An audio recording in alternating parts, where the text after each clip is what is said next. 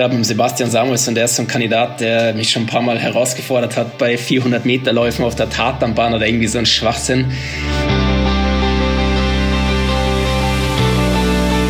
Ja, da war meine Intuition, glaube ich, ganz gut. Ja. ja, genau dann, wo es den anderen wehgetan hat, nochmal drüber ziehen. Ja, genau so wollen wir das.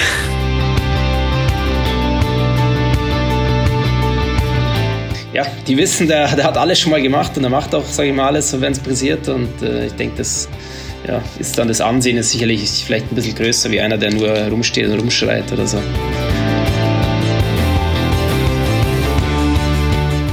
Na, vielleicht wechsle ich dann in die nordische Kombination. Hast du deine Karriere beendet, wir zwei im Trainerstab.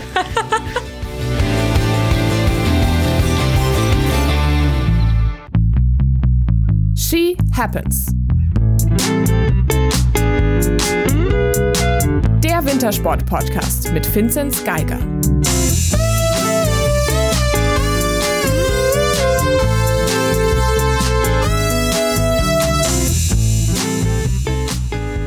Wup, wup, She Happens wieder einmal in Partylaune.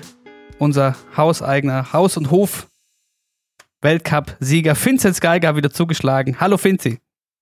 Servus. Und Coco, tut mir leid, normalerweise immer Ladies first, aber nach so einem Wochenende, ich hoffe, du kannst es nachvollziehen. Aber natürlich auch zugeschaltet mir ist Corinna Horn. Ich kann es verkraften, hello.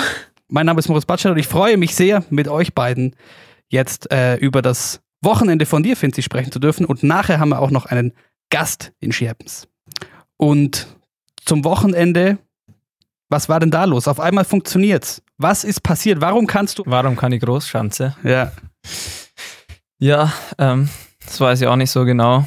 Aber ja, es war. Ich bin eigentlich die letzte Zeit eh eigentlich auf einem ziemlich hohen Grundniveau, glaube ich, gesprungen und auch in Lachti, was schon eine größere Chance ist, hat die ganz gute Sprünge dabei und ich glaube, ähm, Sommer habe ich auch meine Fortschritte auf der großen Schanze gemacht. Ähm, ja, und das Wochenende, es war, wenn man jetzt die Ergebnisse anschaut und auch die Sprung-Wettkampfergebnisse, dann sieht das brutal aus, aber es war nicht jeder Sprung so. Also ich hatte schon auch meine Problemchen, sage ich, gerade wie ich reingestartet bin. Und beim PCR lief es auch noch nicht so gut. Und in den Probedurchgängen jeweils war es auch noch nicht so gut, aber ich konnte mir zweimal brutal steigern und ja, ähm, das am Samstag, dass der so gut geklappt hat, der Wettkampfdurchgang, das hat einfach, ähm, hat mir einfach ein gutes Gefühl gegeben und dann halt in der Loipe hat es auch noch perfekt geklappt. Das ist dann nach so einem Sieg, da kann man einfach das zweite Rennen oder den zweiten Wettkampf sau, also ich gehe, versuche immer locker an die Wettkämpfe ranzugehen, aber da läuft es natürlich nochmal alles ein bisschen leichter. Da ist dann wurscht, wenn man mal den Probedurchgang versammelt, da weiß man, okay, gestern hat es auch geklappt, wieso soll es heute nicht klappen, so ungefähr. Und ja, ähm, dass der Sprung dann so läuft, wie es gestern gelaufen ist, das war natürlich nicht so ähm, zu erwarten, sage ich jetzt mal, aber ich habe gewusst, dass es in mir drin ist. Ähm, ich weiß, dass ich auf der großen Schanze ausspringen kann, deswegen ähm, bin ich halt umso happier oder mehr umso glücklicher, dass es jetzt so klappt hat. Ich muss dir die Frage für unsere Hörer jetzt nochmal stellen. Nach der Ramsau hast du gesagt, Wochenende war okay. Da hast du auch zweimal gewonnen. War es jetzt dieses Mal ein bisschen mehr als okay? nee, war wieder sehr, sehr okay. Ist ja schon mal eine Steigerung. Nee, war, nee, war wieder, war wirklich genial. Ähm, ja, das ist, das ist immer so, ein Tag danach ist schwierig, das dann schon richtig einzuordnen, aber besser geht's nicht halt. Zwei Siege aus zwei Rennen ist halt einfach alles andere, wenn ich da sagen würde, das war jetzt nicht perfekt, dann wäre es, glaube ich, ein bisschen überheblich. Dann lass es uns doch nochmal kurz durchgehen, dein, dein Wochenende. First of all, eine Sache, die die Coco und ich bis heute nicht rausgefunden haben, stand über, über unser Haupt, ähm, ist, ja, Magnus Rieber war nicht dabei und wir haben nicht rausgefunden, warum. Weißt du, warum er nicht dabei war?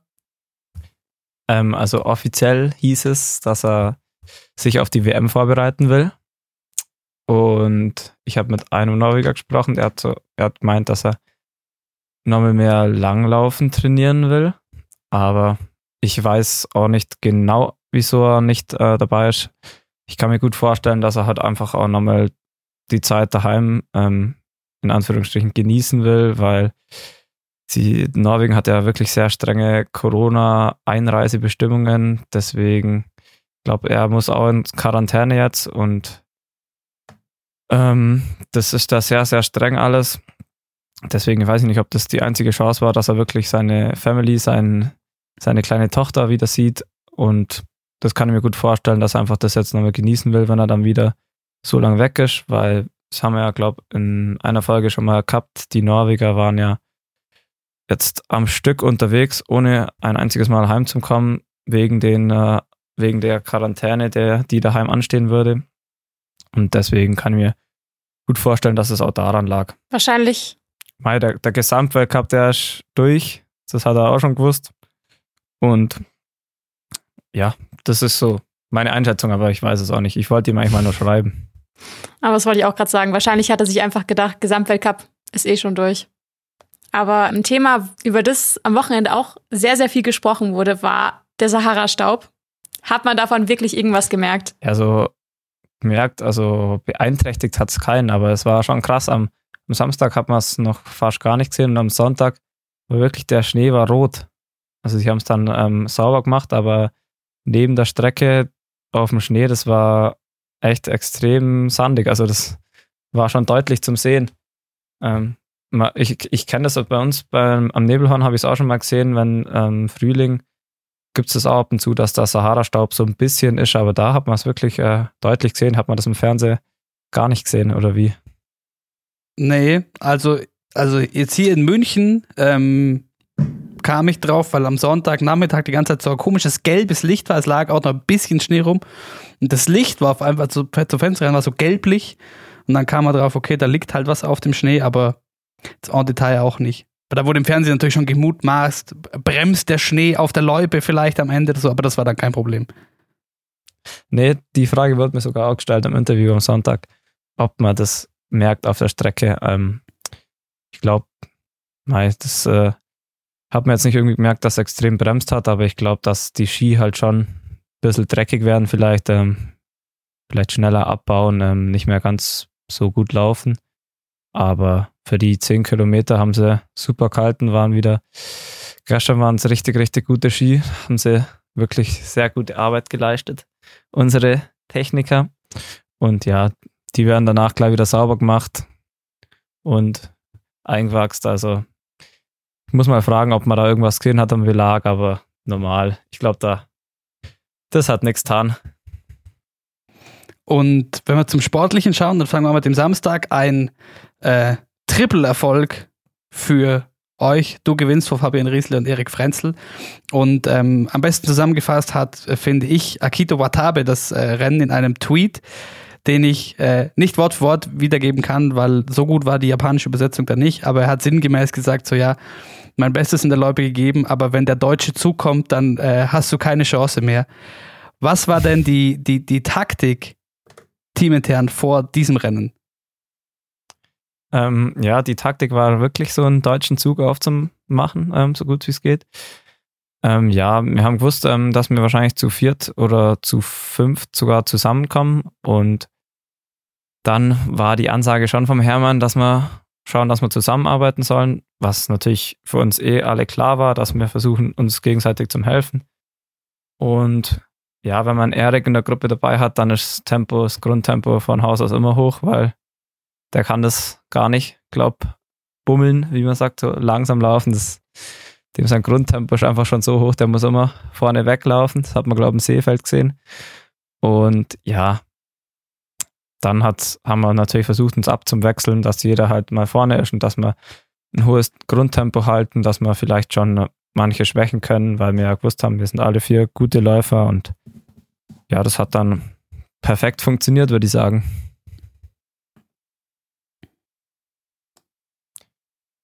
Ähm, das ist unterschiedlich. In dem Fall haben wir uns halt ja jetzt nicht konkret abgesprochen, du gehst in der ersten Runde, du in der zweiten Runde vor, aber halt einfach, das macht man dann in der Loipe. Man merkt dann auch, wie geht es dem einen vielleicht an der Körpersprache oder man sieht dann auch, ähm, wenn der Vordere dann rausgeht, wer dann vorkommt. Ähm, Und das macht man, das sieht man dann, da hat man schon ein bisschen Gefühl dafür, wer ist jetzt noch so fit, dass er vorne laufen kann und wer kann dann wirklich auch mithelfen. Und das hat sich dann schon geregelt. Und am Samstag auch, also an beiden Tagen, aber am Samstag war es noch prominenter an diesem einen äh, langen Anstieg. Wir hatten es im Interview gerade schon, wo, wo, du wurdest von unserem Interviewgast äh, gelobt. Dann, wenn es eh schon weh tut, allen anderen noch einen reindrücken. Der Vincent Geiger Express, um beim Zug zu bleiben, packt nochmal einen drauf und lässt alle stehen. Hast du, gibt es noch irgendwen in diesem Weltcup-Feld, vor dem du Respekt hast auf der Loipe? Also Respekt habe ich, glaube ich, vor sehr vielen. Ähm, es gibt wirklich viele gute Läufer und es gibt auch viele Läufer, wo man sich dann, wo man weiß, hey, die sind vielleicht gar nicht solche starken Läufer, aber an manchen Tagen haben die am Schluss Energie, wo man sonst gar nicht ähm, ähm, sieht, dass sie die haben. Aber ja, also ich glaube, ich weiß, dass wenn ich meine, wenn ich mich super fühle und am Schluss eine Attacke setze, dann bin ich wirklich mit der Beste und das gibt mir auf jeden Fall Selbstvertrauen, aber ja, das ist dann einfach, das ist schwierig so zum sagen. Ähm, ich glaube, es funktioniert nicht jedes Mal und ja, das kann man jetzt nicht so sagen, vor wem ich jetzt mehr oder weniger Angst habe. Aber gibt, aber ist das was, was man, was man vorher schon, schon plant? Also vor dem Wochenende, man kennt die Strecke im Idealfall, also kennt ja wahrscheinlich alle Strecken so. Ähm, wenn man jetzt von einer ungefähren Ausgangssituation nach dem Springen ausgeht, dass man sich vorher schon Gedanken macht, okay, ähm, hier setze ich dann eine Attacke im Rennen. Boah, nee.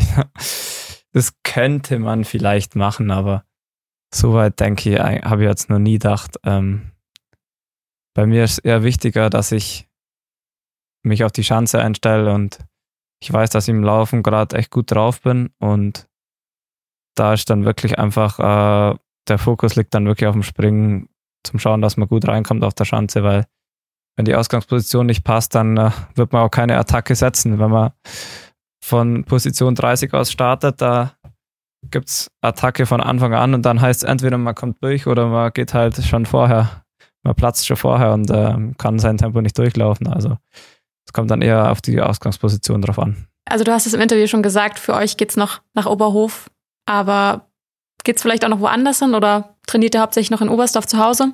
Also es ist so, wir fahren nächste Woche ähm, nach Oberhofen zwei, drei Tage zum Springen immer auf der 100 Meter Schanze, weil die ein ähnliches Profil hat wie bei uns die 100 Meter Schanze. Und dann die Woche drauf sind wir noch in Garmisch, G-Town, wie du sagst, ähm, und springen da. Und dann geht ja die WM schon los. Aber jetzt in Oberstdorf speziell ähm, springen tun wir nicht mehr in Oberstdorf. Die Schanze macht dann eh zu vor der WM. Darf man dann, glaube ich, gar nicht mehr drauf springen. Ähm, sonst gibt es jetzt keine spezielle Vorbereitung. Krass übrigens. Das ist, das, äh, die, die fällt mir gerade erst auf. Eben vor, man, wir haben die ganze Zeit schon so weit vorausgeplant auf die WM, dass mir gerade erst auffällt, das ist ja die letzte Tatsachenbesprechung im Sinne von am Wochenende ist was passiert vor der Weltmeisterschaft. Dementsprechend ähm, haben wir noch was vergessen in Bezug auf die nordische Kombination. Der Sonntag, ähm, das war ein Megasprung, Finzi. Gratulation dazu. Der sah auch sehr, sehr schick aus.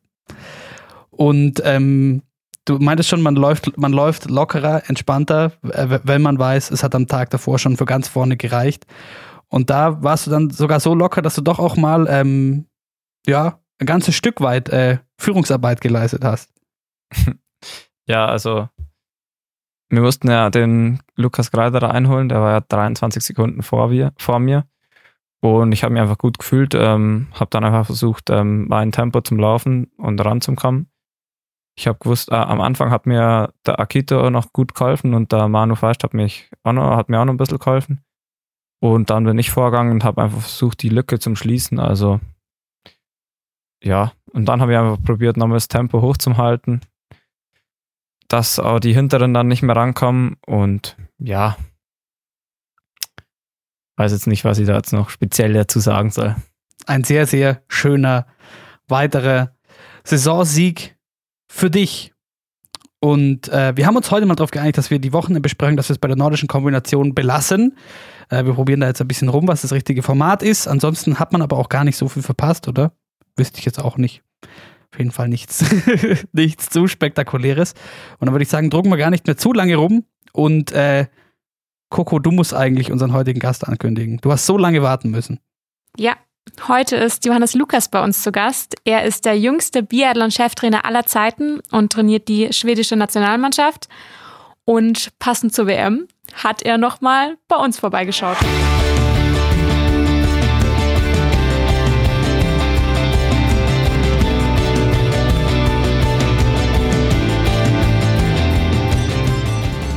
Pünktlich zur WM und elf Ski-Happens-Folgen später haben wir endlich mal jemand aus dem Biathlon zu Gast, nämlich Johannes Lukas, den Cheftrainer der schwedischen Nationalmannschaft. Und ich freue mich riesig, ähm, dass du dir heute die Zeit genommen hast. Hallo Johannes. Hallo, Servus. Ja, danke für die Einladung. Aktuell habe ich sehr viel Zeit. Das ist kein Problem. Ja, du hast gerade schon gesagt, für alle, die es nicht wissen, du hast dich ja sehr, sehr unglücklich in Antolz an der Schulter verletzt und musstest auch operiert werden. Deswegen erstmal die Frage, wie geht's dir überhaupt? Ja, mir geht's soweit eigentlich ganz gut. Bin mit dem Heilungsprozess sehr zufrieden. Natürlich dauert alles sehr lang und viel zu lang aktuell für mich, aber ja, es geht jeden Tag ein bisschen besser, sag ich mal, und ja, langsam nach vorne und das ist jetzt mal das Wichtigste. Und ja, dann schauen wir mal, wann ich wieder zurück bin. Aber da muss ich ganz kurz nachhaken. Vielleicht, es gibt ja bestimmt auch genug Menschen, die das gar nicht mitbekommen haben. Was ist denn genau passiert eigentlich? Ja, das ist tatsächlich die unspektakulärste Sturzgeschichte, die wahrscheinlich viele gehört haben. Ich bin tatsächlich nach dem Training auf einer normalen Treppe ausgerutscht, äh, habe mich dann nach hinten abgefangen und bin genau auf der Schulter gelandet, wo ich schon mal operiert wurde vor fünf Jahren. Und da hat's mir praktisch dann wieder, ja, mehr oder weniger die gleiche Verletzung, äh, ja, habe ich mir dazu gezogen mit einer Schulterpfannenbruch und Labrumriss und da wurde ich dann gleich die Woche drauf in München operiert und ja, jetzt äh, befinde ich mich halt in der Physiotherapie und Reha und habe aktuell leider noch eine große Schiene dabei und äh, ja, bin jetzt erstmal daheim, kann man sagen. Da habe ich übrigens ein bisschen Insiderwissen. ähm, wir haben ja die Parallele, dass ich auch in Garmisch Biathlon gemacht habe, wahrscheinlich ähm, ein, zwei Jahre nachdem du aufgehört hast.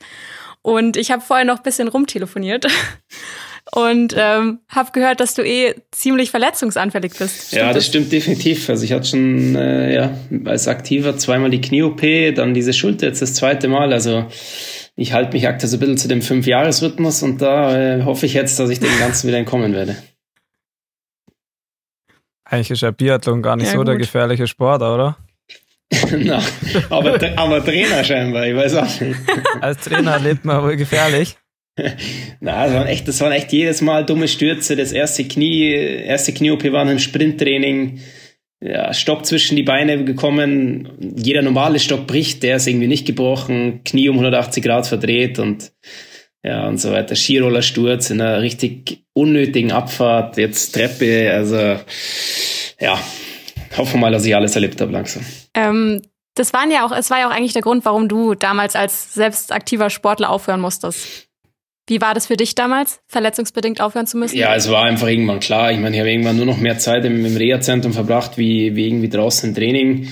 Ähm, aber jetzt im Nachhinein, Mai, vielleicht war es genau der richtige Absprung zu der Zeit. Habe dann eben studiert, Trainerausbildung gemacht und bin jetzt dann da ja seit fast sechs Jahren in Schweden unterwegs. Und im Nachhinein bereue ich es definitiv nicht, dass ich zu dem Zeitpunkt aufgehört habe. Aber wie lang hat's hat's gebraucht oder wie schwer war es für dich, dich von der Idee, okay, ich werde äh, Profi-Biathlet auf Weltniveau zu verabschieden? Weil wir hatten es schon mal in einer unserer ersten Folgen mit der Coco davon, dass es Coco dich, ich will jetzt nicht zu viel für dich sprechen, aber schon eine ganze Weile beschäftigt hatte, wenn quasi der, der Traum, wie man sagt, äh, Außer hat es dich lange beschäftigt oder war das, hat sich angebahnt und du hast sowieso schon an, an mögliche andere nächste Schritte gedacht? Ja, also ich sag schon, die, die Verletzungen haben einfach dazu beigetragen, dass es, es hat mir einfach die Entscheidung abgenommen. Es ging dann doch ziemlich schnell und ich habe dann gleich zum Studieren angefangen. Das heißt, ich habe, sage ich mal, das nächste Kapitel aufgeschlagen und das ist, denke ich, ganz wichtig, dass man in so ein Loch fällt und ja, das lief eigentlich, muss ich sagen, wirklich sehr gut bei mir. Aber war das für dich also so klar, nachdem du aufgehört hast, okay, ähm, du willst Trainer werden? Nee, überhaupt nicht. Also ich dachte mir eigentlich, ich dachte mir eigentlich, okay, jetzt studierst, machst noch die Trainerausbildung und dann äh, machst vielleicht noch irgendwie eine Physio oder sowas, weil ich war eigentlich immer von diesen Therapeuten so beeindruckt, die dann immer wieder so top zurückbrachten, dachte mir, ja, irgendwie so, so ein bisschen Trainer und Physiotherapie, dem Bereich, das, das wird bestimmt cool. Ähm, ja, und dann habe ich das Abschlusspraktikum, sag ich mal, vom Studium absolviert bei den Schweden und dann ging irgendwie diese Trainertür auf und dann ja, ging der Physio nicht mehr auf und jetzt, äh, ja, muss ich sagen, bin ich, bin ich sehr happy mit der Wahl oder mit dem Weg, den ich gegangen bin. Mm, das bringt uns ganz schön weiter, weil wenn man sich jetzt mit, mit dir beschäftigt und mal, weiß ich nicht, Johannes Lukas in Google eintippt und so weiter, wenn man irgendwie auf dich kommt, dann gibt es so zwei Faktoren, ähm, die oder eigentlich eine Story, die über dich bekannt ist und die dann doch auch schon öfter beschrieben wurde von ganz unterschiedlichen Zeitungen, Online-Formaten etc. Und zwar, du bist ähm, Cheftrainer der Schwede, Schweden, sehr jung mit 27 und ähm, der Weg dahin wird immer, immer beschrieben. Und zwar, du hast selber schon angesprochen, eben dieses ähm, Praktikum, das Abschlusspraktikum im Sportwissenschaftsstudium, dann eben bei den Schwedinnen, aus dem dann mehr wurde durch eine Connection zur Legende Wolfgang Pichler und wir wollen weniger, weil schon eben viel darüber gesprochen wurde, ach ja, es kam dann über einen Anruf dazu, dass du da nochmal hin durftest und so weiter. Was mich aber eher interessiert ist, ähm, wie kam es denn dazu, dass so schnell so eine Vertrauensbasis da war zu diesem Team, okay, wir haben jetzt hier einen Praktikanten aus Deutschland, ähm, dass man dem, in dem Fall dir, mehr Aufgaben, mehr und mehr Aufgaben ähm, anvertraut hat? Ich denke, das war schon der Zeitpunkt damals, wo ich ins Team, sag ich mal, dort angefangen habe, waren wir ein sehr kleines Team, hatten wir nur mal zwei Trainer. Ähm, es lief besser und besser. Wir hatten gute Talente, wir haben einfach sehr, sehr gut gearbeitet.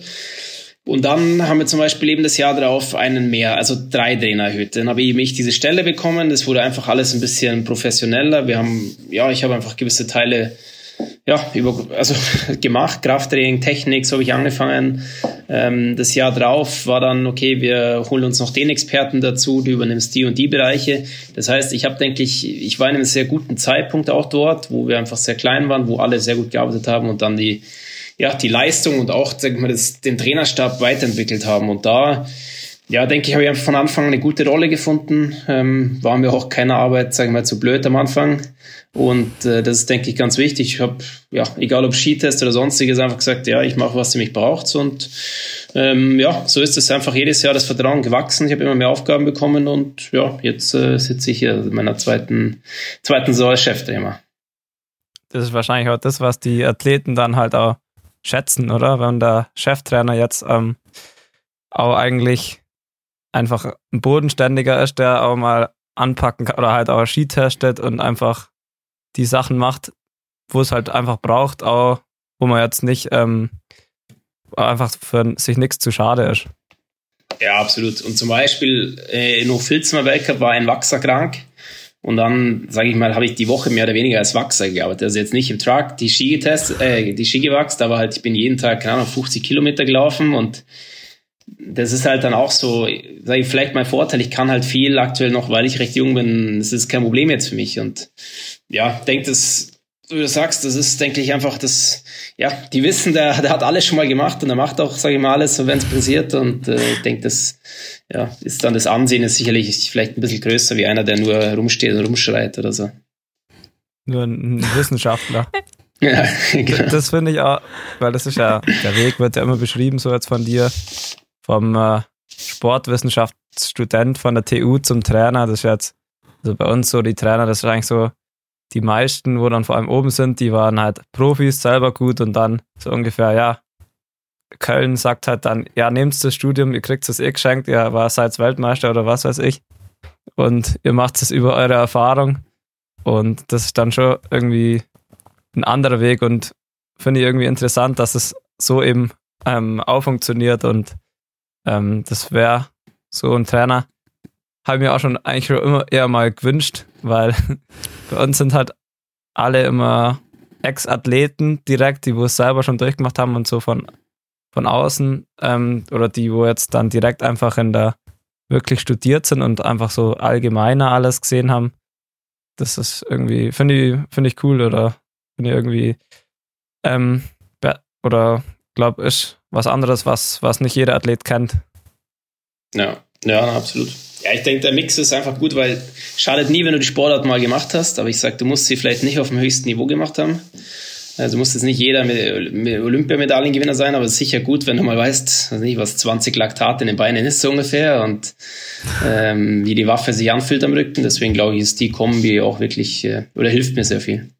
Aber als jemand, der jetzt über eben so einen, ähm, ich sag mal, frischen Weg gekommen ist und vielleicht gerade auch durch das Studium der Sportwissenschaft ähm, ja, viel, viel mitgenommen hat, gab es da bisher in deiner Trainerkarriere oft Konflikte dann eben mit Trainern dieser anderen Garde, die viel aus, aus Tradition und das hat für mich als Athlet auch schon funktioniert, herausarbeiten?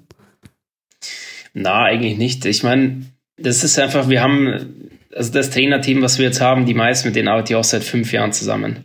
Du weißt, was kann der gut, was kann der gut. Ähm, wir haben auch, ja, einen, der hat eine Medaille bei der Olympiade gewonnen.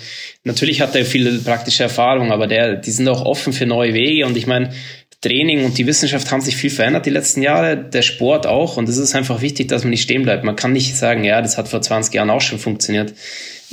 Allein, sage ich mal, die Laufzeiten, die, ja, die Attacken, die draußen an, den, äh, ja, an der Laufzeit und sowas passieren, das kann ich nicht mehr mit früher vergleichen. Das ist einfach, der Sport entwickelt sich weiter und für mich ganz wichtig, dass du das Training da anpasst und auch der Trainer sich weiterentwickelt. Lass uns vielleicht ein bisschen über ähm, deine Arbeit in Schweden sprechen. Wie ist es so, oben zu leben und zu arbeiten? Ja gut, ich lebe ja nach wie vor eigentlich noch in München, auch, auch wenn es vielleicht nur, äh, sage ich mal, ein Drittel des Jahres ist, aber theoretisch wohne ich noch hier. Ich bin natürlich oben viel und ja, es ist ein super Land, äh, super Leute, muss ich ehrlich sagen. Natürlich jetzt, wo ich die Sprache kann, macht es mir vieles einfacher, aber sehr entspannt, sehr freundlich, naturbewusst. Ähm, ja, wenn man sportlich interessiert ist und sage ich mal an der Natur auch ein bisschen dann ist es wirklich ein Traumland, muss ich schon fast sagen. Ich finde, man, man, man hört auch deine Akklimisation, Akklimis, Akklim, na, Akklimisation, deine Anpassung ein bisschen an der Sprache schon, das R und so weiter. Ähm, aber jetzt ganz kurz, wenn du noch in München wohnst offiziell, die anderen drei, äh, zwei Drittel vom Jahr, pennst du die dann auf der Couch bei deinen Athleten im Wechsel oder? Na, ich bin dann entweder dort, äh, sag ich mal, in ja, Wohnungen untergebracht oder in einem Hotelzimmer, was gerade, sage ich mal, die beste Variante vom Verband ist. Ähm, und dann sind wir natürlich viel in Trainingslager unterwegs, wo wir dann auch irgendwo in Hotels untergebracht sind. Also, oder ich meine, allein der Weltcup sind ja auch brutal viele Reisetage. Also es ist ein guter Mix, aber ja, ich bin doch immer wieder froh, wenn ich mal wieder daheim bin. ähm, über ein Thema, was ich super gern sprechen würde. Wie unterscheidet sich die schwedische Biathlon-Mentalität von der deutschen? Gibt es da überhaupt Unterschiede? Ich denke, der größte Unterschied ist so vielleicht mit der Grundeinstellung. Also warum mache ich Biathlon oder warum mache ich den Leistungssport? In Schweden ist der Leistungssport so eine extrem hohe, hat ein extrem hohes Ansehen. Also wenn du der Olympiasieger bist, dann ist es, ja, ich sag mal, dann kann es sicher sein, dass du irgendwie einen guten Job bekommst und dass die, also es ist einfach, ein, finde ich, ein anderer Status wie hier. Liegt vielleicht daran, es gibt natürlich auch nicht so viele Olympiasieger, es ist ein kleineres Land. Ähm, dagegen, was ich ab und zu muss sagen muss, die Sportförderung ist halt deutlich schlechter. Es gibt dieses Behördensystem nicht, wie es bei uns gibt.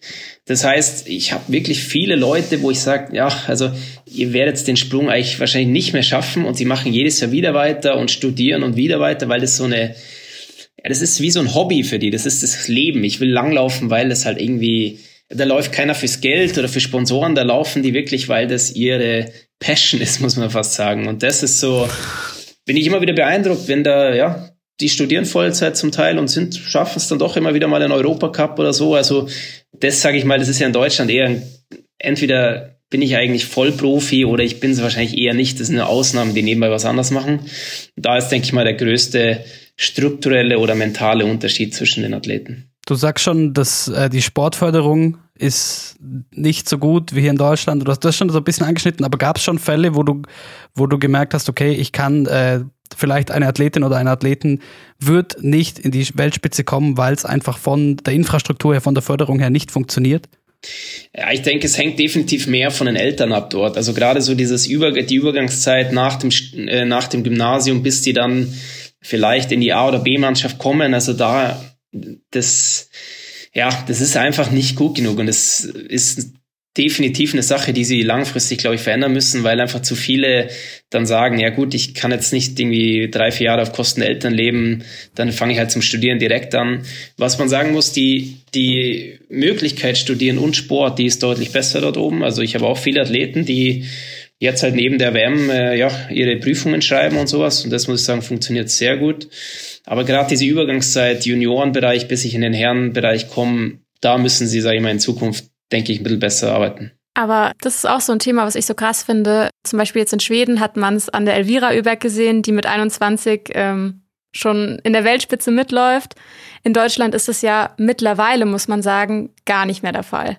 Also früher hat man es ja noch gesehen, eine Laura Dahlmeier, eine Magdalena Neuner, die schon in sehr, sehr jungem Alter super erfolgreich waren. Das dachte ich irgendwie so in Schweden, dass es auch ein bisschen, ein bisschen anders ist.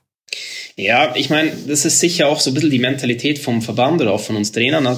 Wir wollen gerne die letzte, sag ich mal, den letzten Platz im Weltcup gerne offen halten für einen, für einen Jungen, für ein Talent, was wir fördern wollen.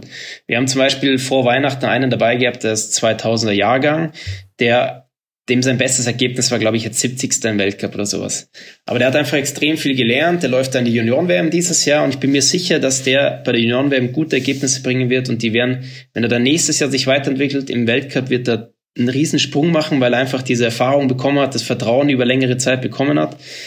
Aber gut, das ist, wenn ich jetzt bei den Deutschen schaue, ist halt schwierig. Du hast viele, die, die halt, gerade bei den Männern, wenn ich mir sehe, das sind natürlich die Älteren, aber die sind halt verdammt gut nach wie vor. Das ist schwierig, da mal, dass ein Junge ja, fußfest und dann ist halt der Druck da von den Medien und alles ein, zwei schlechte Ergebnisse, vielleicht wechselt man dann wieder.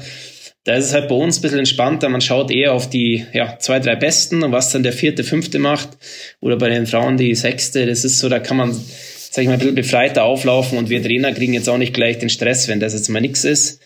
Ähm, ja, denke, das ist ganz gut und die, die Methode haben die letzten Jahre angewendet und es dauert oft so ein, zwei Jahre, bis die dann einschlagen, aber die Zeit geben wir ihnen und dann, ja, haben wir hoffentlich, sage ich mal, wieder die nächste Rakete. Wie ist das so medial in Schweden eigentlich? Weil Biathlon ist ja in Deutschland schon totaler Hype. Ja, wir, also wir werden immer größer. Ähm, die Einschaltquoten beispielsweise sind jetzt, äh, ich glaube, die Wochenenden zum Teil das Beste gewesen. Da war ja Langlauf über alles am Anfang. Das ist jetzt, ähm, ja, relativiert sich gerade ein bisschen und äh, ich denke, wir sind auf einem sehr guten Weg. Also auch sponsorentechnisch und so geht es dem Verband jetzt deutlich besser und ja, ich sage, jedes Jahr wird es einen Ticken besser und dieses Jahr, ich habe jetzt noch nicht alle Zahlen gesehen, aber bis jetzt hat, was ich so gehört habe, liegen wir relativ weit vorne da im Winter. Auch da geht es wie bei den Fernsehmachern, auch da geht es um, um die um die Quote. Du hast selber mal ähm, gesagt, nach deinen ersten PKs als Cheftrainer, in 50 Prozent der Fragen äh, geht es um mein Alter, in 30 Prozent ähm, darum, wie ich mit der Sprache zurechtkomme und um 20 Prozent dann nur um den Sport. Hat sich dieses Verhältnis mit, mittlerweile ein bisschen verschoben? Ja, ich würde sagen, jetzt mittlerweile sind 50 Prozent Sport, äh, dann 20 Prozent nach wie vor das Alter. Ähm, nochmal 20% die Sprache und 10% wann ich denn bei den Deutschen anfange. die Frage ist sehr aktuell. Das kann ich mir vorstellen. Das ist aber, es ist halt einfach, wenn man so einfach so die Daten oder einfach jetzt liest, Johannes Lukas, Cheftrainer 27. Ja, da ist natürlich schon ein bisschen klar, dass dann die Frage kommt, so von den Journalisten. Man geht ja dann nicht gerade davon aus, dass die jetzt voll tief drin sind im Biathlon immer. Ja, na, das stimmt. Also gerade jetzt so, ja, nächstes Jahr noch Olympia, dann läuft dein Vertrag aus und so ungefähr die, die Spekulationen sind hier schon heiß am Laufen. Ja, die Frage, die dann auch immer gerne kommt, so, also kann ich jetzt aus, aus meiner Berufsgruppe äh, nur, nur schätzen, aber sie, sie wird ja dann auch oft gestellt bei jungen Trainern, egal in welcher Sportart, ja, wie funktioniert es dann mit den Athleten überhaupt? Nehmen die den ernst? Wird der als Autoritätsperson wahrgenommen? wenn ich das richtig verstanden habe, deine, deine Autorität im Sinne hast du dir erarbeitet durch eben dieses Zeigen, ich bin für alle Funktionen da, ich, ich hänge mich in allem rein, ich kann mit allem dabei sein. Gibt es außenrum trotzdem irgendwie Momente, wo es ähm, wo es komisch, dass vielleicht so eine gewisse offensichtliche Schwelle, die man vielleicht als Athlet sonst aus seinem Leben kennt, der Trainer ist immer jemand, der ist auf einer gewissen anderen Stufe weg von mir. Ähm, wo das komisch ist? Ja, ich denke, das ist einfach das Auftreten, was wichtig ist. Ich glaube, ich kann ein richtig cooler Trainer sein. Also auch für die Athleten gerade so langsame Einheiten, ich meine, dann laufe ich mit ihnen mit oder sage ich mal eher unwichtigere Tage, dann macht man Späße gegeneinander, macht irgendwelche dummen äh, Wetten miteinander oder sowas. Wirklich, äh, gerade mit Sebastian Samuelsson, der ist so ein Kandidat, der mich schon ein paar Mal herausgefordert hat bei 400 Meter Läufen auf der Tatanbahn oder irgendwie so ein Schwachsinn. Aber dann halt am nächsten Tag, wenn Intervalltraining ist, dann, dann bin ich halt auch, also dann sage ich mal, bin ich eine Stunde vorher da. Da muss, dann erwarte ich mir von allen Trainern, das muss alles aufgebaut sein, das muss äh, einfach so professionell sein wie am Rennen. Da wird nicht mehr rumgescherzt, da kommt der Athlet hin, das, die merken schon, da ist eine Stimmung, die ist ernst heute. Und das erwarte ich von den Athleten auch. Und dann zum Beispiel am nächsten Tag, wenn es wieder locker ist, dann kann man halt wieder, sage ich mal, ein bisschen, bisschen entspannter sein. Aber man muss einfach, denke ich, die Grenzen setzen, gerade an wichtigen Trainingstagen und Wettkämpfen. Und ich denke, das hat sich sehr gut eingespielt. Und wenn es mal nicht klappt, habe ich auch kein Problem, einen kurz ein bisschen härter den Ton anzufahren. Also das ist, äh, sage ich mal, vielleicht ein bisschen die bayerische Mentalität. Da spricht man lieber, anstatt dass man es äh, nicht ausspricht. Das ist definitiv nicht die schwedische Weise. Die würden immer am liebsten gar nichts sagen. Aber ich denke, dass der Mix einfach auch sehr gut passt. Lass uns vielleicht ein bisschen über die bisherige Saison sprechen. Ähm, ich glaube, Schweden hat vor allem zu Beginn der Saison viele geschockt. Mich auch. Ich hätte auch nicht gedacht, dass in so einer konstanten, also in so einer Mannschaftsdichte, dass Schweden so stark ist. Hat euch das selbst auch überrascht? Ja, definitiv. Also ich meine, in Kontiolahti, das war ja abartig. Ich, ich weiß gar nicht, ich glaube, zwölf Podiums in zwei Wochen geholt. Da waren wir wirklich unsicher, ob wir jetzt irgendwas besonders gemacht haben oder um die anderen, sag ich mal, den Winter ein bisschen verschlafen haben. Aber das äh, war uns schon klar, dass sich das alles relativiert. Aber wir stehen jetzt bei 20 Podiums, äh, 21 ist der schwedische Rekord. Ich bin mir sicher, den werden wir uns noch holen. Und ja, das ist natürlich ein Rekordstart. Und das, äh, ja, was für mich besonders wichtig ist, dass wir eben nicht nur ein, zwei Stars haben, die, sage ich mal, alles holen, sondern dass wir einfach so eine Dichte haben, das ist fast, wir haben jetzt die Staffelpodiums geholt mit immer anderen, anderen äh, Staffelaufstellungen. Ähm, wir haben so viele verschiedene Athleten, die am Podium waren und das ist einfach natürlich für einen Trainer, der für, ja, ich bin für zwölf Athleten zuständig, ist es natürlich das Beste, dass du jetzt nicht nur zwei hast fürs Funktioniert, es sind halt, sage ich mal, zehn, elf und das ist natürlich dann, ja, sehr schön. Hanna Oeberg hat einmal im Interview gesagt, ähm, dass ihr dieses Jahr den ganzen Sommer eben in Schweden geblieben seid und keine Lehrgänge in Europa, also in, im Süden gemacht habt. War das vielleicht so ein bisschen das Geheimnis? Ja, ich meine, Erholung ist, denke ich, für einen Athleten immer das Wichtigste und möglichst wenig Stress. Es gibt nichts Schlimmeres wie irgendwelche 10, 15 Stunden Reisetage, wo du irgendwie mehrere Stunden an irgendwelchen Flughafen rumhängst und sowas. Das haben wir alles mal reduziert. Ähm, sie hatten mehr Privatsphäre, mehr Ruhetage wirklich daheim und nicht am Flughafen. Ich denke, das hat einfach die Qualität dann wieder unter den Trainingstagen gesteigert und wir haben sicher viel daraus gelernt und werden das eine oder andere für die nächste Saison wieder, wieder, sage ich mal, wieder probieren. Wie ist es von den für dich jetzt bisher? Wir haben eigentlich uns abgesprochen, dass wir uns im Großen und Ganzen nicht mehr so viel mit dem Thema, wie beeinflusst Corona äh, die Wintersportsaisons äh, befassen. Jetzt haben wir aber endlich einen Biathlon-Gast und ich finde es beim Biathlon besonders spannend, weil dass äh, der Biat, der, die IBU ja doch ein bisschen anderen Weg geht als die FIS für die für sie zuständigen Wettbewerbe. Wie gut funktioniert dieses Konzept bisher für dich oder wie, wie gut kommt man dann auch klar mit diesen, mit diesen Doppelwettkämpfen am selben Standort etc.? Ja, es funktioniert eigentlich sehr gut. Was gut war von der EBU, die haben uns das Modell schon ziemlich früh, sage ich mal, uns Trainern vorgestellt und wir konnten die ein oder andere Sachen noch mitdiskutieren und die haben das wirklich gut gemacht. Die Kommunikation, muss ich wirklich sagen. Ähm, ich finde, es ist kein, also in der aktuellen Zeit ein sehr guter Weg. Auch da wieder, du reduzierst Flüge, Reisen. Die Flüge, die sie gemacht haben, haben sie da mit diesen, sage ich mal, negativ getesteten Chart dann wirklich sehr gut gelöst. Ähm, ja, ich sage jetzt mal, das einzige Problem wäre, und das hatten wir jetzt Gott sei Dank nicht so, wenn natürlich an einer, an einem Ort nicht so läuft, ähm, ist es schwer, sage ich mal, den Schalter wieder umzulegen, wenn du sagst, die erste Woche war nix, die zweite wird viel besser.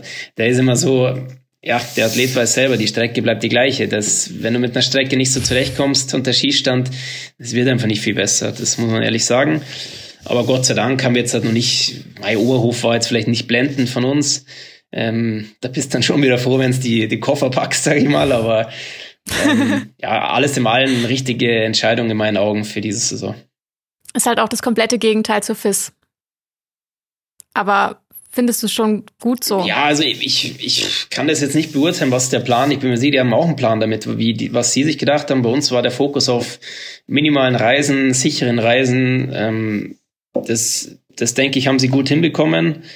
Ich meine, bis jetzt haben wir wirklich wenige positive Fälle und das, ja, man muss ja froh sein, dass man laufen kann, mehr oder weniger. Das ist ja, sage ich mal, aktuell das Wichtigste und das läuft bis jetzt gut. Deswegen muss ich sagen, von meiner Seite alles richtig gemacht.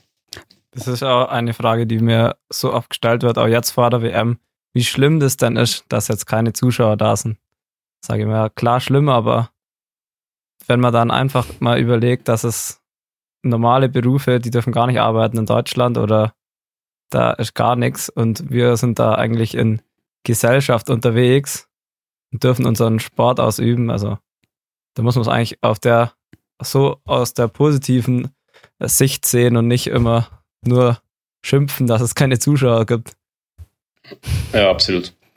Und auch klar, man ist mehr isoliert im Hotelzimmer und alles, ja, alles schön und gut, aber ich meine, wenn jetzt jemand äh, ja, hier im, Homeoffice Tag und Nacht sitzt, der ist auch mehr oder weniger isoliert. Also ich sehe es genauso. Das ist unser Beruf, auch, sage ich mal, die Leidenschaft, die wir ausüben dürfen. Deswegen muss man da einfach froh sein für jeden Weltcup und für jedes Rennen, was man, was man macht, finde ich. Das Thema Zuschauer ist aber dann äh, doch tatsächlich noch eins, was wir auch noch nicht so viel besprochen haben, weil ähm, Finzi, du hast es schon mal gesagt, es gibt zum Beispiel bei euch dann doch auch den einen oder anderen Weltcup-Standort, da macht es jetzt gar nicht so einen riesen Unterschied, weil da wären an einem Freitag äh, vielleicht auch so oder so nicht so viele Menschen gekommen. Aber im Biathlon, gerade weil wir schon von diesem Hype hatten, ähm, reden wir ja oftmals von ganz anderen Menschenmassen. Macht das einen, einen Unterschied vielleicht gerade auch im Skistand? Ja, definitiv. Ich würde sagen, dieses Jahr macht es leichter. Das ist, also wenn du in Oberhof oder so oder in Antwort als letzter bei WM schießt und irgendwie 30.000 schreien gleichzeitig Yes oder uh, ich meine, das halt da durch, also das ist abartig. Deswegen würde ich sagen, es ist deutlich leichter geworden. Ähm, dagegen muss ich sagen, so beim Massenstart, wenn sich alle auf einmal hinlegen, ist dieses Geballer, 30 Leute, das ist so dermaßen laut auch. Und du hörst natürlich auch mehr, okay, der andere hat schon wieder irgendwie fünf Sekunden vor mir angefangen. Das heißt, ich denke, da muss man unterscheiden. Einzelrennen würde ich sagen leichter, dagegen Mann gegen Mann oder Frau gegen Frau. Du bekommst mehr mit. Also ob das leichter oder, oder schwerer ist, will ich jetzt nicht beurteilen. Für den jeweiligen Athleten wahrscheinlich unterschiedlich, aber äh, du bekommst definitiv mehr mit. Äh, für uns Trainer deutlich leichter, da muss ich nicht mehr so schreien. das, das hat man ja selbst im Fernsehen, hat man das schon mitbekommen beim Massenstart, wenn dann alle hinliegen das, das scheppert dann schon ordentlich. Das hat man auch so, wenn man jetzt nicht gerade oft live beim Training oder so dabei ist, dann weiß man ja nicht, wie laut das wirklich ist. Weil selbst im Fernsehen, wenn dann so viele Zuschauer sind, dann hat man ja wirklich nur die, das Geschrei von den Fans. Wenn ihr jetzt, äh, darüber habe ich nämlich auch bisher wenig bekommen, wenn, wenn ihr jetzt zwei Wochen am selben Standort seid in diesem Konzept, was es diesen Winter gibt, wie läuft dann die, die Woche dazwischen? Also zwischen zwei Weltcup, sagen wir, was, was, was ist zwischen zwei Weltcup-Wochenenden in Oberhof passiert zum Beispiel? Ähm, wir versuchen eigentlich immer den Montag frei zu machen. Also wirklich, dass wir nicht an Skistand fahren, dass wir uns nie auf die Ski stellen, äh, dass die Athleten wirklich so einen freien Tag haben, wo sie entscheiden können, ob sie rausgehen oder nicht, ob sie um neun frühstücken oder um sieben, das ist uns alles völlig wurscht. Und dann versuchen wir eigentlich, je nachdem, ob das nächste Jahr am Mittwoch oder Donnerstag ist, einfach wieder so einen ja, so ein Zweitagesrhythmus, vernünftige Vorbereitung reinbekommen mit zwei guten Schießeinheiten. Und wenn es mal eine dritte ist, dann sage ich mal so, dann versuchen wir auch eher wegzubleiben vom Skistand, dass der Kopf, sage ich jetzt mal, nicht überfüllt wird, sondern einfach, dass du ein bisschen frisch bist und wieder motiviert bist. Das liefere ich bis jetzt gut, aber ich denke, es ist schon wichtig, dass man so einen kleinen, wie so einen Cut am Montag mal reinzieht, dass man nicht jeden Tag, man kann sich nicht jeden Tag voll fokussieren und weiterlaufen. Das das sind wir eigentlich, sind wir bis jetzt gut gefahren, würde ich sagen. Und wir versuchen ähnliches Konzept auch bei der WM. Ich meine, es ist ja auch mehr oder weniger über, über zwei Wochen, dass man vielleicht diesen Montag, der dazwischen liegt, so ein bisschen zumindest mal wegbleibt vom Stadion und sich, sage ich mal, unten regeneriert. Schweden ist ja so das perfekte Beispiel eigentlich dafür, ähm, auf den Punkt fit zu sein. Wie, also es ist jetzt schwer zu sagen, ähm, wie schafft ihr das, aber wie tut ihr das so genau steuern? Ja gut, das ist, äh, ob es klappt oder nicht, werden wir erst in zwei Wochen sehen. Natürlich, äh, man, man plant ja das ganze Jahr oder mehr oder weniger auf die Höhepunkte. Es kommt natürlich unser Höhepunkt. Äh, das sind natürlich die letzten zwei, drei Wochen vorher extrem entscheidend. Äh, wir sind jetzt eigentlich ganz gut durchgekommen, ohne, ohne große ja, Anpassungen, so wie wir es uns gedacht haben. Aber ja, ich meine, das kann der Vince wahrscheinlich auch gut beschreiben, dieses, ob du dann dieses letzte ein, zwei Prozent bekommst, das ist, das kann man auch vielleicht der Woche davor noch nicht, weil das ist auch oft dieses, ich wache auf in der Früh und da heute ist, heute fühlt sich's gut an. Ähm, man kann nicht alles planen, aber natürlich mit einem gewissen Grundtrainingsplan, da kann man schon diese Formtopping, sage ich mal, auf jeden Fall annäherungsweise hinbekommen und ich hoffe, dass uns das natürlich gelingt. Ja, das ist auch, das, das wird, das ist eine Frage, wo uns oder halt unseren Trainern auch ganz oft gestellt wird, ja, weil bei uns ja die, die Großereignisse ja wirklich brutal waren die letzten Jahre. Also das war ja wirklich äh, absolut genial und, ähm, und dann wird, kam auch immer die Frage, wie schafft man das dann da fit zu sein, aber da gibt es, glaube ich, keinen, also ich glaube, es probiert jeder da dann fit zu sein, aber das heißt nicht, dass man sich in den Weltcups vorher weniger anstrengt oder und klar, man, man macht einfach das, das Training ist schon dann aufs Großereignis ausgerichtet, aber denk mal, ähm, das liegt schon auch an den Weltcups davor an, wie man dann durchkommt. Und zu 100% sicher, es geht, das kann man sich nicht sein. Also vielleicht ähm, im Biathlon gibt es ja schon manche, die so Überflieger wie ein Martin Foucault oder so. Das gibt es ja bei uns auch, die, die, die einfach immer gut sind, die sind dann, glaube an den Großereignissen auch da, aber glaube speziell also vom Trainingssteuerung her oder von der Trainingssteuerung her ist, glaube schwierig. Mm, aber da können wir, also wenn, wenn außer es, es, es stört euch, aber da können wir gerne ruhig mal ins, ins Detail gehen. Ich meine, äh, abgesehen von mir sind immerhin doch drei Menschen, die mit Leistungssportbezug hier in dieser Unterhaltung. Ähm, was heißt denn das? Das Training ist dann auf eine, auf eine WM ausgelegt. Vielleicht, um das mal so ein bisschen runterzubrechen. Was für, was für Intervallen denkt man dann, okay, bis da und dahin setzen wir den Fokus darauf, etc. Ja, also bei uns jetzt zum Beispiel ist halt, äh, war der Gedanke, ich meine, Pokeljuka liegt ja auf so einer leichten Höhe, also mit 1300 Metern. Äh, wir, wir sind jetzt auf jeden Fall davor auch in so einer leichten Höhe gewesen, Obertiljach bei ja, 1450 ungefähr. Und dann rechnet man eigentlich, sagt man so, vom ersten Weltcup oder vom ersten Rennen der WM halt zurück. Äh, wir haben da so einen klassischen Dreierrhythmus, den wir davor machen, drei Tage Training, dann nochmal einen Ruhetag. Äh, die Intervalle werden, sage ich jetzt mal, tendenziell ein bisschen kürzer und äh, härter ja, man muss schon auch, sage ich mal, dem, also bei uns tatsächlich passen wir gerne das Training auch ein bisschen ans Wetter an, weil wenn du jetzt halt bei extremem Sturm schießt und irgendwie nur drei, vier, fünf Fehler schießt, ist das Selbstvertrauen natürlich auch nicht optimal. Danach richten wir tatsächlich auch ein bisschen den Platz aus, wo wir wissen, da ist das Wetter echt stabil, da kann man, sind gute Verhältnisse, ein guter Schießstand, gerne mit dem gleichen Einlauf, wie es bei der WM ist ähm, diese Sachen hat man sicherlich da mehr im Fokus, wie jetzt halt bei einem normalen Weltcup. Da ist es halt so, da fahren wir hin und dann trainieren wir nochmal die zwei, drei Tage davor und dann läufst du, weil du hast ja keine Wahl. Aber diese, gerade diese eineinhalb, zwei Wochen vor der WM versuchen wir möglichst gleiche Runden zu laufen wie bei der WM, möglichst gleichen Skistand zu bekommen, stabile Wetterverhältnisse, um dann mit kurzen Intervallen und guten Schießergebnissen, sag ich mal, das Selbstvertrauen aufzubauen und dann eher ja, eher ein bisschen weniger trainieren wie zu viel, sage ich mal, dass sie wirklich frisch in die Wärme reingehen. Das ist so unser Fokus. Da würde mich tatsächlich gleich mal interessieren, wie das bei euch ist mit der Kombination. Äh, ist es mit, sage ich mal, mit dem Skispringen, versucht man eine gleiche Schanze zu finden oder wie, wie macht man das? Die, ich meine, jede Schanze wird ja anders sein, oder? Ja, das ist ähm, eine ziemlich schwierige Frage.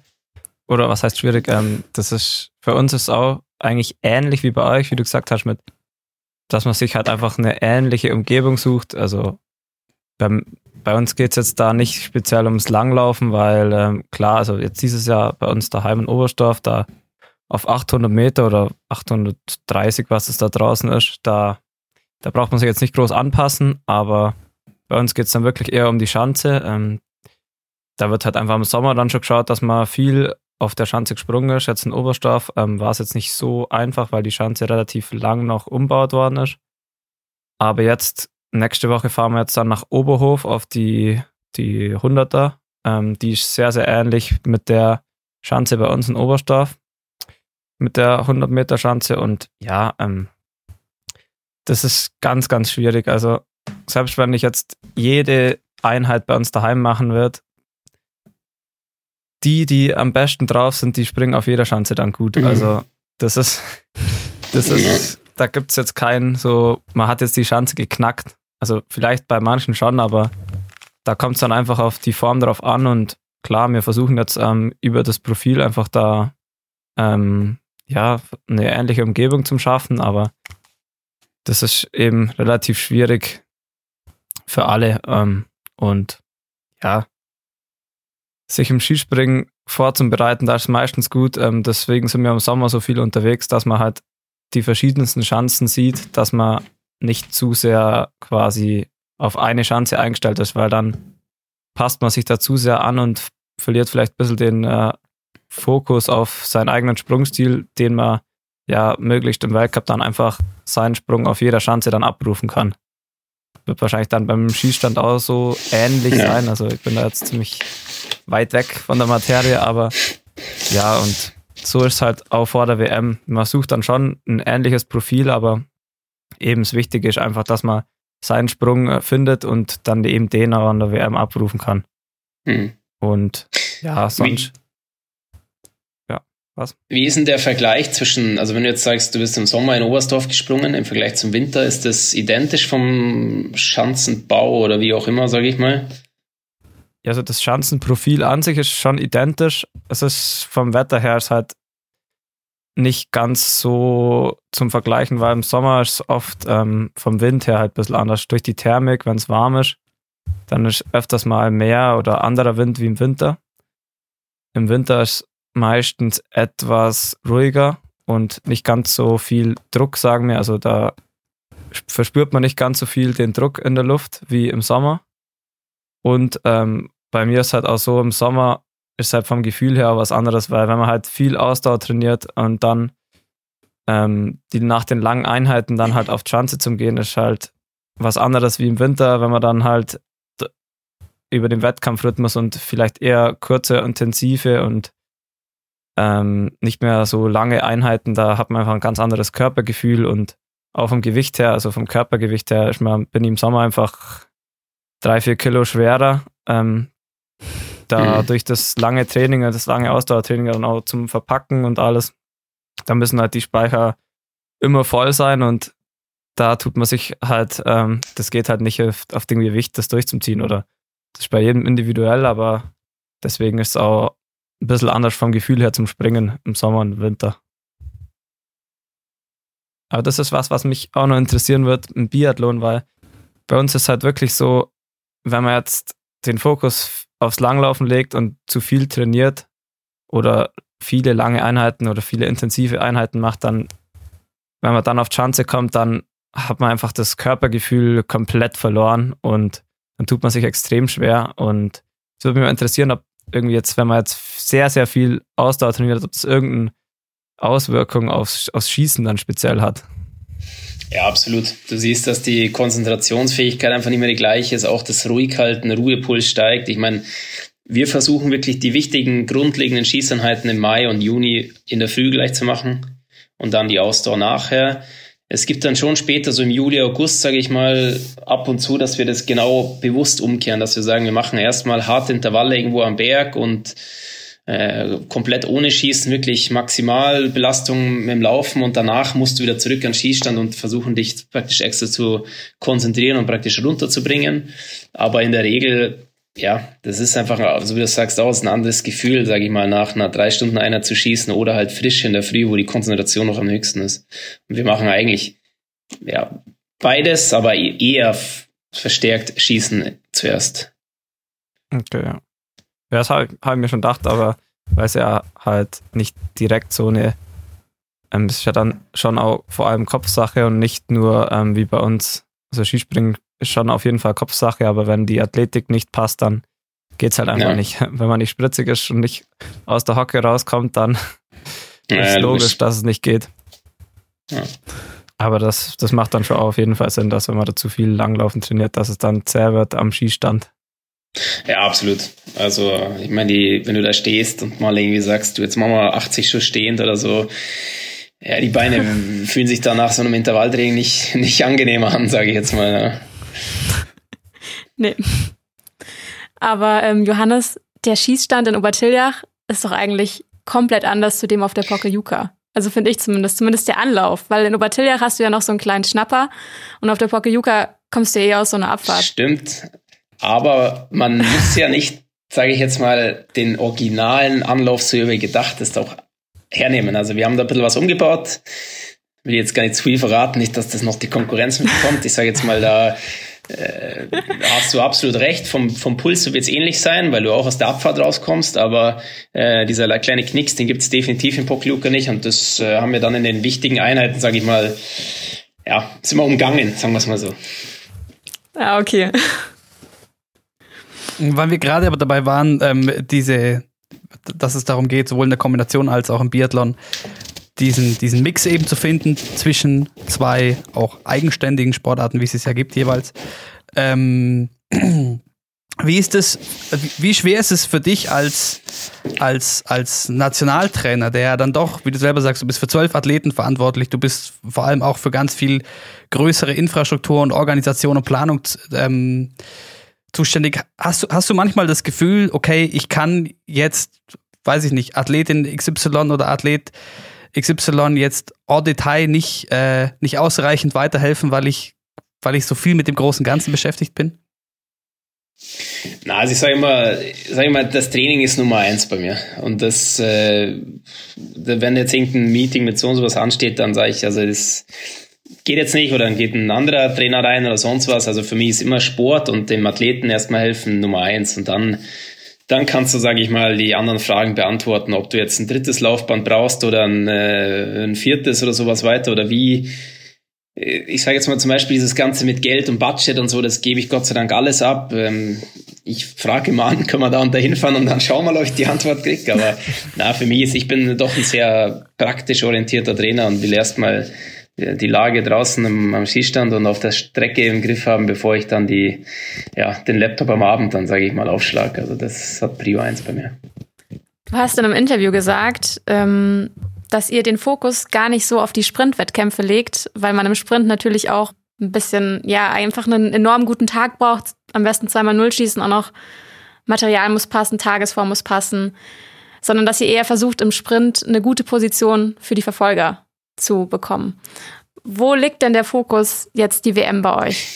Ja, das, das Interview kann ich erinnern, das war ziemlich früh in der Saison und da dachte ich noch, dass wir noch nicht so schnell laufen. Mittlerweile laufen wir schon ziemlich schnell, deswegen würde ich sagen, man müsste sich schon langsam auch, oder ich, wir haben den einen oder anderen Athlet, der definitiv eine Medaillenchance im Sprint hat. Ähm, wichtig beim Sprint ist einfach, du musst vom ersten Meter da vorne dabei sein, da kannst du dir nichts erlauben. Das ist also selbst mit 0-0, wenn du da keine Top-Laufzeit ablieferst, dann schaffst du nicht die Top 6, sage ich mal. Aber wer in der Vergangenheit haben wir einfach den Fokus gehabt, da waren wir sehr stabile Schützen mit einer stabilen Laufzeit. Es war immer wichtig, dass du dich gut positionierst im Sprint und dann im Verfolger, so Mann gegen Mann, Frau gegen Frau, das taugt uns, sage ich mal, dass wir dann da nach vorne schieben und ja, das, sage ich mal, hat gut funktioniert. Aber mittlerweile würde ich sagen, kann schon der ein oder andere wirklich auch im Sprint äh, ja, aufs Podium laufen zur WM noch ganz kurz, weil wir gerade schon oder weil ich gerade schon deine Rolle angesprochen habe.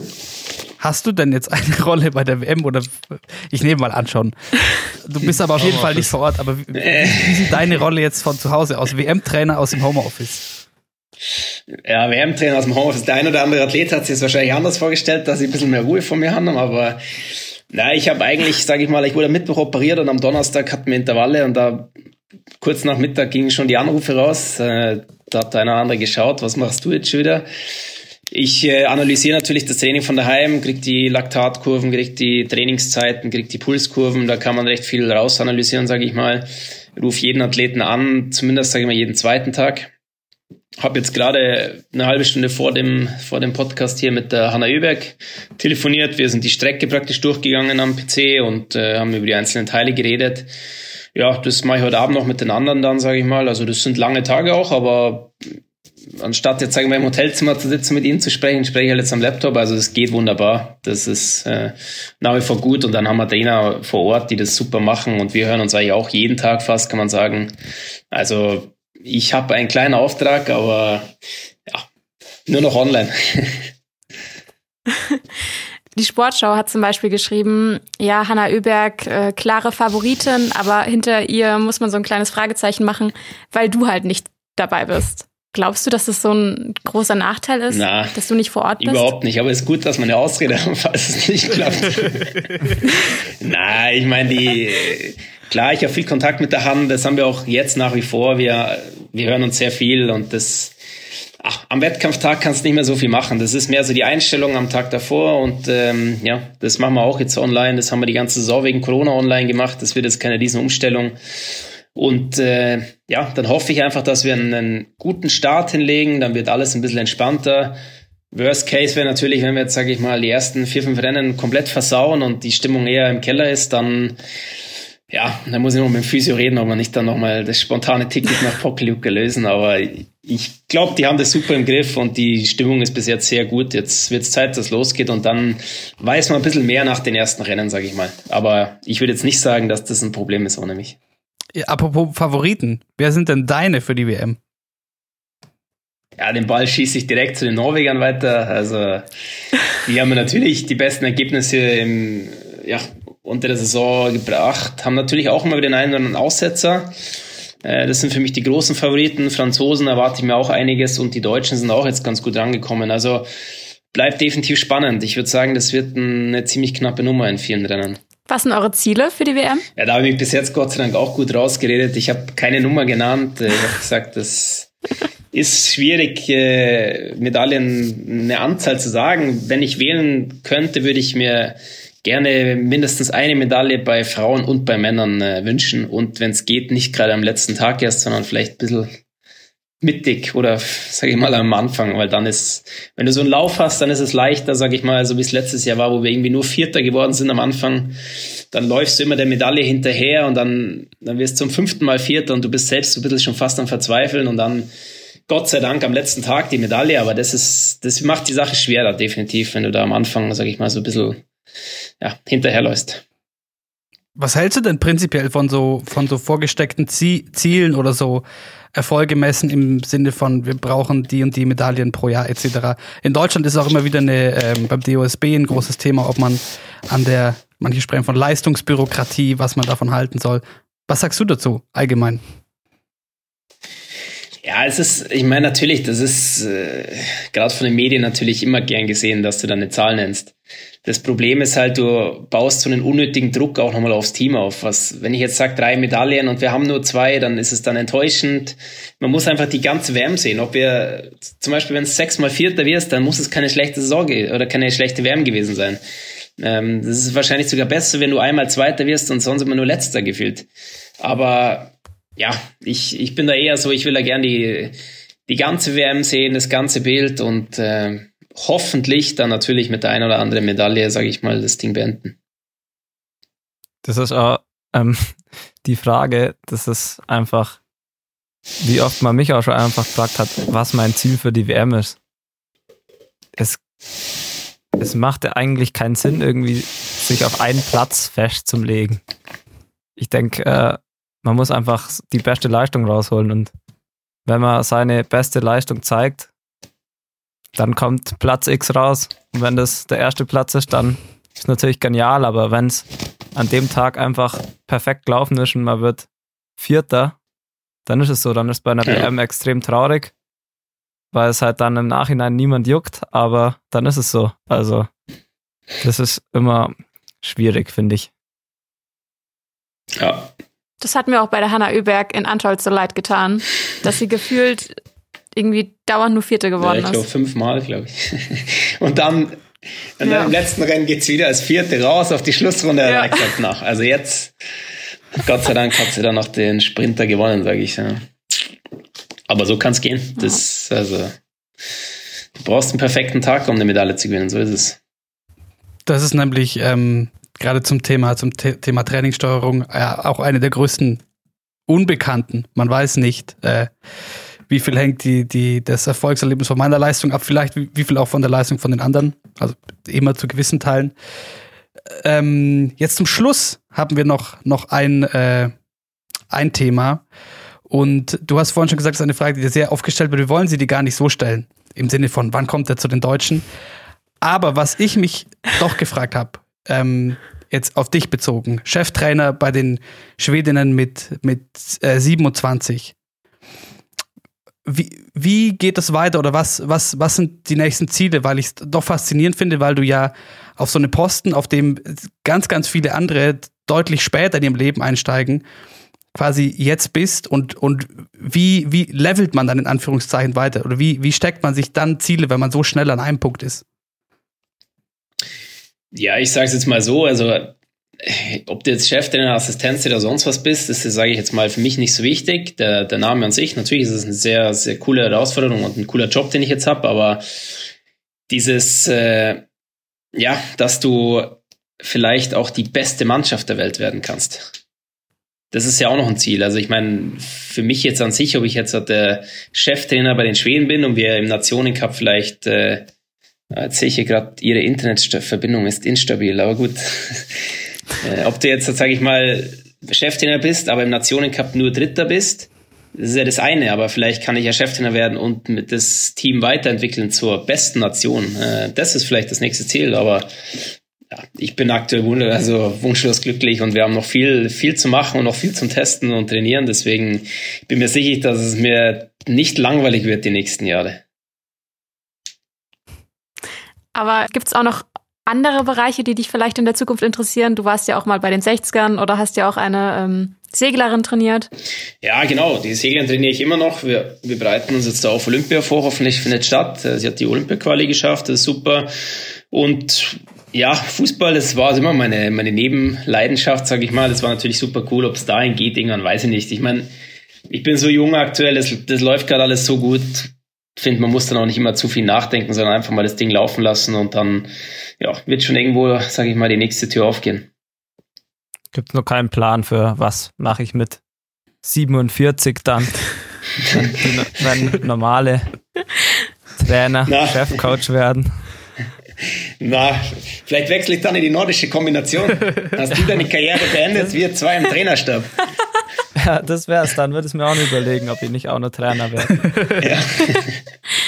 Also es ist aktuell keine, kein, kein Gedankenspiel, finde ich.